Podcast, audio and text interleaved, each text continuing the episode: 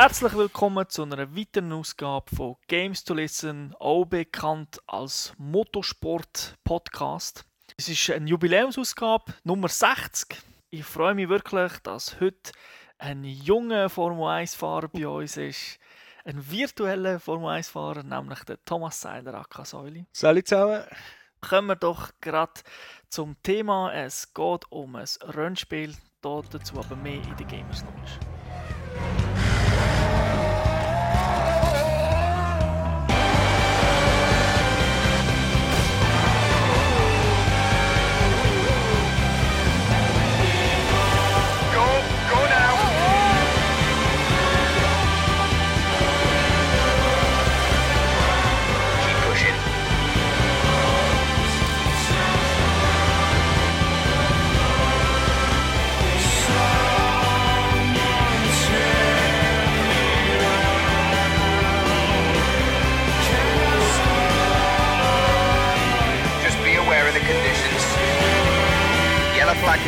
Apply. Der Titel vom heutigen Spiel heißt F1 2010. Das ist eine Rennsimulation, um genauer zu eine Formel 1 Rennsimulation, entwickelt von der von Codemasters in England, Publisher ebenfalls Codemasters. Es gibt es für den PC, PS3, auf der haben wir so getestet, und für die Xbox 360. Draussen ist es seit dem 22. September 2010 und es ist ab drei Jahren, sofern du schon Auto fahren in dem Alter. Wie ihr alle wisst, die Formel 1-Saison neigt sich im Ende zu. Es ist sehr spannend, noch ist unklar, wer wird gewinnen, aber wir wissen schon, wer in der Rennsimulation gewinnt. Das ist nämlich der Thomas Seiler, der Gameset TV-Redakteur, der für ein Sauber, für das Sauber-Team ins Cockpit gestiegen ist und dort äh, sich an die Spitze kämpft. Du hast das stundenlang gespielt, du hast, äh, du hast Tuning gemacht, du hast dich mit Idealspuren, Bremspunkten beschäftigt. Vielleicht hast du auch ein paar Chicks, also die Boxenluders gesehen, wer weiß. Und ich glaube, darum kannst du uns jetzt einen guten Bericht geben zu, zu dem Formel 1-Spiel von Codemasters. Ja, ich probiere es. Ich muss gerade sagen, ich bin ab Anfang erst in der Mitte von, von der GP-Saison und ich bin leider nicht in Führung. Der Alonso führt vor Hamilton. Ich bin etwa 6. oder 7. in der, in der Fahrwertung, weil der Sauber ist halt nicht das schnellste Auto, das man kann verwutschen kann. Vielleicht noch ganz kurzer Hinweis. Wir beziehen uns hier auf die gepatchte Version von dem Spiel. Also es ist schon ein Patch aus. Der fixt ja einige Probleme, aber du wirst da sicher das eine oder andere noch sagen. Das kann ich sicher erzählen, ja. Ja, das Kernstück von diesem Spiel ist, ist ganz klar der Karrieremodus. Da kann man am Anfang seinen Rennfahrer kreieren, wird irgendwie in ein Gurkenteam verpflanzt. Ich hatte das Glück gehabt, dass ich nicht gerade irgendwie mit einem Hispanier müssen anfangen sondern es ist ein bisschen wie der Besseren bei den Sauberen können anfangen. Der spielt man eigentlich das Rennfahrerleben durch. Man kann auswählen, wie lange GP-Saison man machen will. Es hat also ein Transfersystem drin. Also man, wird, man kann ja, wenn man gut genug fährt, wird man von den anderen Teams angeworben. Ich muss sagen, es ist also recht anspruchsvoll und es ist ein ziemlich Zeitgraf geworden, muss ich sagen. Weil das Spiel ist wirklich also, ist recht komplett. Es sind alle 19 Strecken von der Saison 2010 drin, die man fährt. Alle Teams, alle Fahrer, inklusive Biografien und noch äh, wie viele Rennen das sie gewonnen haben und allem drum und dran wird einem erklärt. Der erste Gegner, den man natürlich hat, den man immer schlagen ist, ist der Teamkollege. Und an dem wird, eigentlich, an dem wird man eigentlich hauptsächlich auch gemessen. Das heisst, man bekommt Vorgaben vom Team im Qualifying musst du den und den Rang holen. Im Rennen sehen wir das von dir gesehen. Und dann natürlich immer den Teamkollegen schlagen. Und dann, dann kommst du dann auch vorwärts. Wer ist dein Teamkollege, wenn ich fragen darf? Der Kobayashi. Der Besser. Ja, okay. ja der Besser. Der, wie sich gehört für ein Formel 1-Spiel, äh, die Boliden, die, die muss man immer weiterentwickeln. Also so in einem, Rennen, die, die es kennen, am Anfang hat man ja das Training, dann kommt das Qualifying, dann kommt das Rennen. Im Training hat man so Vorgaben, dass man gewisse Zeiten muss erreichen muss, um das Auto weiterzuentwickeln. Man hat auch die realistische Vorgabe, von, wo man kennt, dass man nur acht Motoren pro Saison darf brauchen. Also da muss man ein bisschen haushalten. man kann also nicht einfach äh, wahllos äh, mit Vollgas rumblocken und einen Motor nach dem anderen verblasen. und äh, der kommen einem ja die umfangreichen Einstellungsmöglichkeiten schon vom, vom Schwierigkeitsgrad entweder entgegen oder eben nicht. Weil man kann so ziemlich alles am, am eigenen Gusto anpassen, ob man jetzt mit ABS fährt oder nicht, Traktionskontrolle, wie realistisch das mit den Reifen soll sein, äh, wie viel von diesen, wie kennt man das, von, von dort glaube ich schon, die Flashback-Funktionen, die man darf brauchen also wo man einfach Zeit kann zurückspulen und und der Kurve noch einmal fahren, wo vielleicht den Karren in die Wand hat. genau, oder auch von äh, Forza 3. Hat das hat ja so, okay. Mhm. Dann eben auch die Ideallinie, wie kann man einblenden oder nicht, oder nur an bestimmten Stellen. Die Länge vom Rennen, also wer will, kann die vollen 100% fahren. Also, da ist man dann schon eins, anderthalb Stunden bis zwei Stunden unterwegs. und ich muss sagen, ich bin bis jetzt immer nur 20% Rennen gefahren und äh, schon das ist, ist anstrengend genug gewesen. Das ist das Minimum, hä? Das ist das Minimum, ja. Weil äh, man muss halt die Strecke schon gut kennen. Also ich habe schon mal jetzt von dem, was ich gespielt habe, sagen wir so 10, 15 Stunden, ist schon gewesen, für Anfänger, die einfach schnell dran hocken und äh, mit dem Ferrari zu Monte Carlo äh, eine Bestzeit herklepfen, die werden auch auf der einfachsten Schwierigkeitsstufe keine Chance haben. Weil äh, Bremspunkte und alles müssen stimmen, das Gas geben und so weiter. Also wenn man die Strecke nicht kennt, dann kann man es sowieso abvergessen. Und das ist eigentlich auch dort, wo ich bis jetzt am meisten Zeit verbraucht habe, einfach mit, mit Tunen. Also, wie bremst man, wo muss ich bremsen, wie fühlt sich das Auto an, wenn ich Most für 20 Runden im Tank habe, wie fühlt es sich an, wenn ich nur zwei Runden im Most Benzin damit dabei habe. Flügeleinstellungen, man kann alles umschrauben, wie man will. Also es ist wirklich, für, für Fans ist es, ich würde sagen, das ist der Himmel, das Spiel. das klingt gut. Was halt Fans vielleicht, was den Fans vielleicht nicht so wird gefallen, ist, äh, sie haben zwar, sagen wir so, 90% von der Formel 1 haben sie umgesetzt und also gewisse Sachen haben sie aus mir unbekannten Gründen nicht drin. Es gibt zum Beispiel kein Safety Car. Okay. Also das kann die wüstesten Startunfälle geben, Safety Car gibt es nicht, aber immerhin äh, gelbe Flaggen werden schon geschwenkt. Und dann äh, hat man ja den Renningenieur über Funk, der ihm sagt, oh, im Sektor 2 da liegt irgendwo Zeugs auf der Straße, weil es ist irgendeiner rausgerasselt. Das klappt meistens gut. Manchmal erzählt er auch ein bisschen Blech, weil es hinten dran geklebt hat. und dann sagt er, ja, ist schon wieder gut. Dabei war es eigentlich gar nicht ein Problem. Weil äh, das kommt halt danach schon vor, wenn man selber ein aggressiv fährt, dass man hinten dran Blechschäden verursacht. Da passiert einem normalerweise eigentlich noch nicht viel. Dafür ist das, äh, das Regelsystem ist recht giftig. Wenn man selber einem ins Arsch reinfährt oder so, dann hat man ziemlich 0, plötzlich eine, Durch eine Durchfahrtsstrafe. Also da kennen es keine Gnade. Okay, gibt es auch schwarze Flaggen? Hast du das schon gesehen? Das habe ich noch nie geschafft. Okay. Also, wir können es vielleicht provozieren, ich weiß es nicht, aber meistens, wenn man so eine Durchfahrtsstrafe bekommt, dann ist der Renningenieur einem die ganze Zeit im Ohrstöpsel und sagt, ja, du musst reinkommen, du musst reinkommen, du musst reinkommen. Und die Ideallinie wird ja so eingeblendet, dass man eine Box muss abbiegen muss. Und ich war jetzt immer brav und habe es gemacht oder ich habe einfach das Spiel neu gestartet. du hast das Flashback-System erwähnt. Kann ich das unendlich anwenden? Kann ich das jederzeit anwenden? Wie, wie ist das limitiert oder geregelt? Wie, wie alles bei diesem Spiel ist Einstellungssache. Es hängt vom Schwierigkeitsgrad ab, ganz einfach. Mhm. Also auf der schwierigsten Stufe hat man Käse zur Verfügung.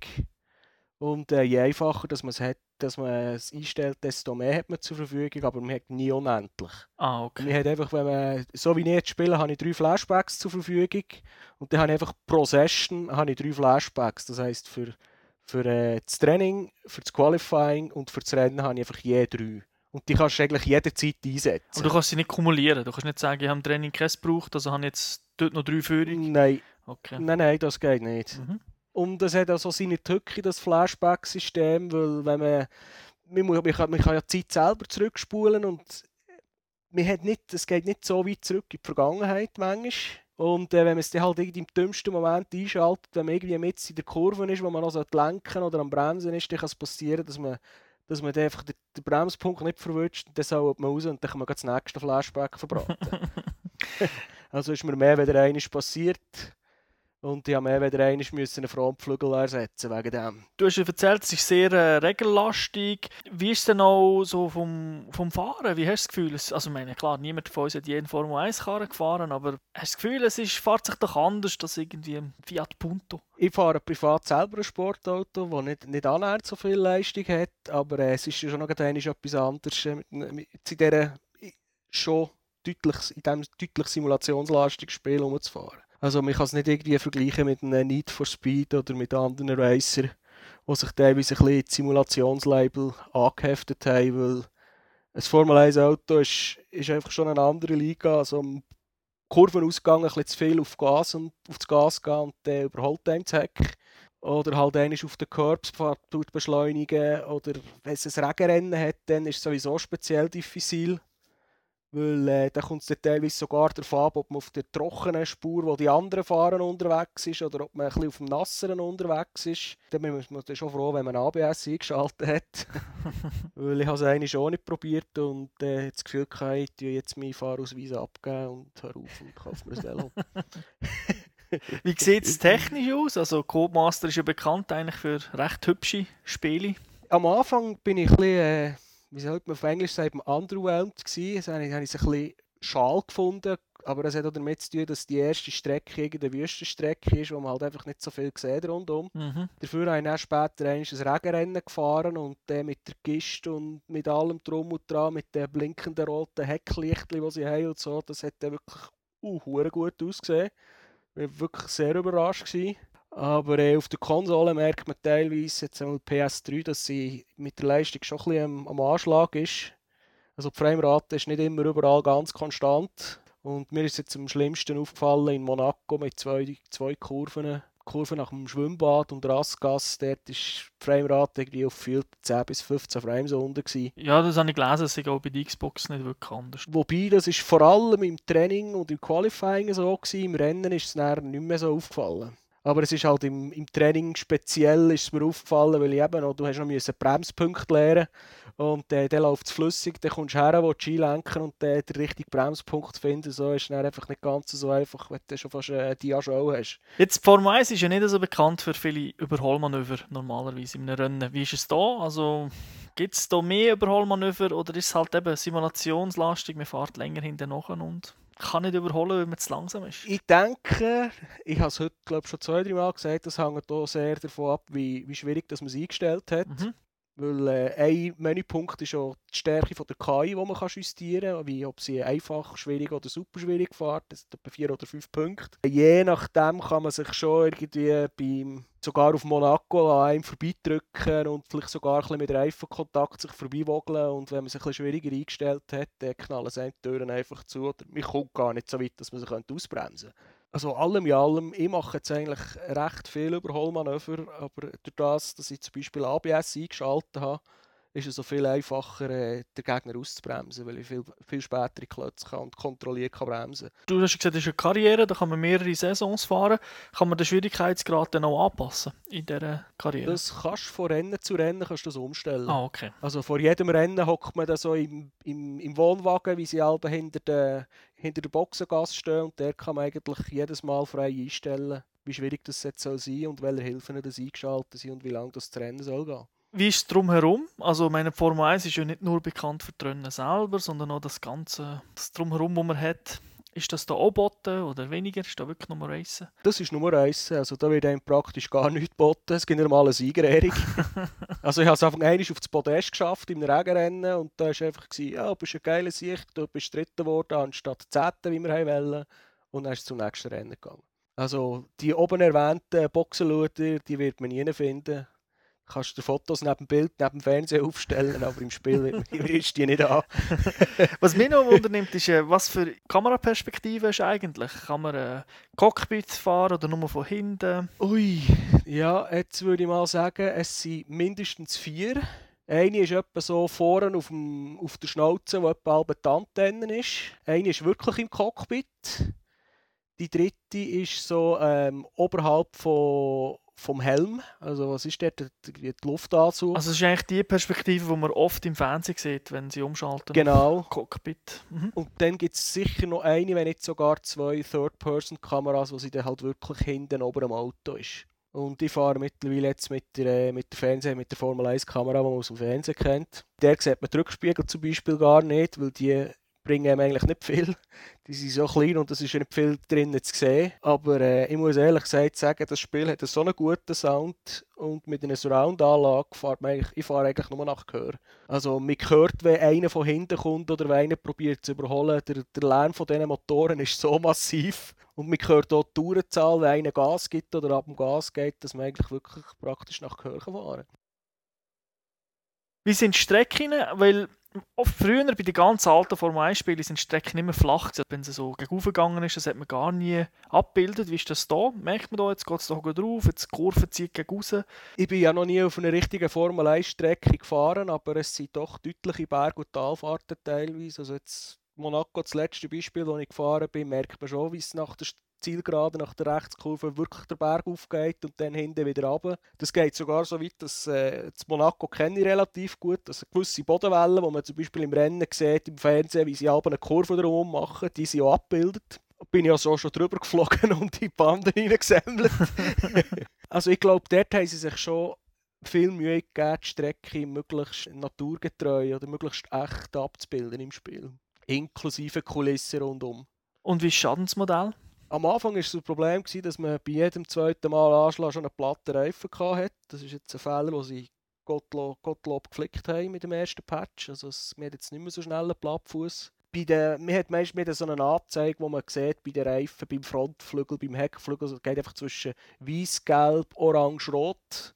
Und je, je röter, desto kaputter. Zum Beispiel mit einem gelben Frontflügel kann man schon noch rumfahren. Und dann kann man sogar im Cockpit noch ein bisschen Aerodynamik umstellen, um den Fehler zu korrigieren. Man sieht auch, wie ein Carbon-Teile rumfliegen. Ich glaube, da haben sie mit dem Patch haben sie auch noch ein bisschen nachgeholfen, dass das ein bisschen realistischer ist. Und da ist ja so vorgekommen, dass mir einer hinten ins Heck hineingefahren ist und seinen Frontflügel verloren hat. Und dann habe ich gesehen, wie er hinter mir an Boxen abgebogen ist. Also Frontflügel sind, ja, sind glaube ich, ziemlich Verbrauchsmaterial. Wie sieht es äh, mit einem Online-Modus aus? Ich habe ein einziges Rennen kurz ausprobiert und sonst bin ich wirklich absorbiert mit, mit dem Karrieremodus. Aber so wie ich gesehen habe, gibt es wirklich auch Online-Karriere, Online-GP, wo man fahren kann, Time-Trial, wo man mit Kollegen kann vergleichen kann. Aber äh, ich habe es wirklich noch nie gespielt und darum kann ich nicht sagen, ob es etwas taugt oder nicht. Was ist dein Fazit? Was gibst du dem Spiel? Spielspaß gebe ich 4 von 5 Punkten. Mit der kleinen Einschränkung, dass es wirklich kein Spiel ist für Sonntagsfahrer für ein gutes Rennen zu fahren, muss man schon schnell eine anderthalb Stunden investieren. Und ich habe nicht das Gefühl, dass es jetzt etwas ist, was man einfach so schnell einleitet und mit Kollegen geht spielen, weil Splitscreen-Modus gibt es zum Beispiel leider nicht. Also es ist schon mehr für, für Simulationsfans gedacht. Aber die haben dann lange Freude daran. Oh ja, und die haben schon wieder einen Sonntag verbraten damit. Also. Gut, das klingt also wirklich nicht schlecht. Wer bewegte Bilder zu dem Spiel sehen möchte, der kann Games to Watch Folge 17 anschauen. Die äh, sollte Ende Woche rauskommen, wenn ihr den Podcast jetzt gerade hört, nach der Veröffentlichung. Und wer den Podcast im Jahr 2015 lost, ja, der soll auf der Webseite suchen, nach der Folge 17. Ich danke dir für die Übersicht von dem F1-Spiel. Ich werde es sicher mal, auch mal genauer anschauen. Und ja, dann wünsche ich allen Zuhörern eine gute Woche. Bis zum nächsten Mal. Danke fürs Zuhören. Ciao zusammen. Tschüss zusammen.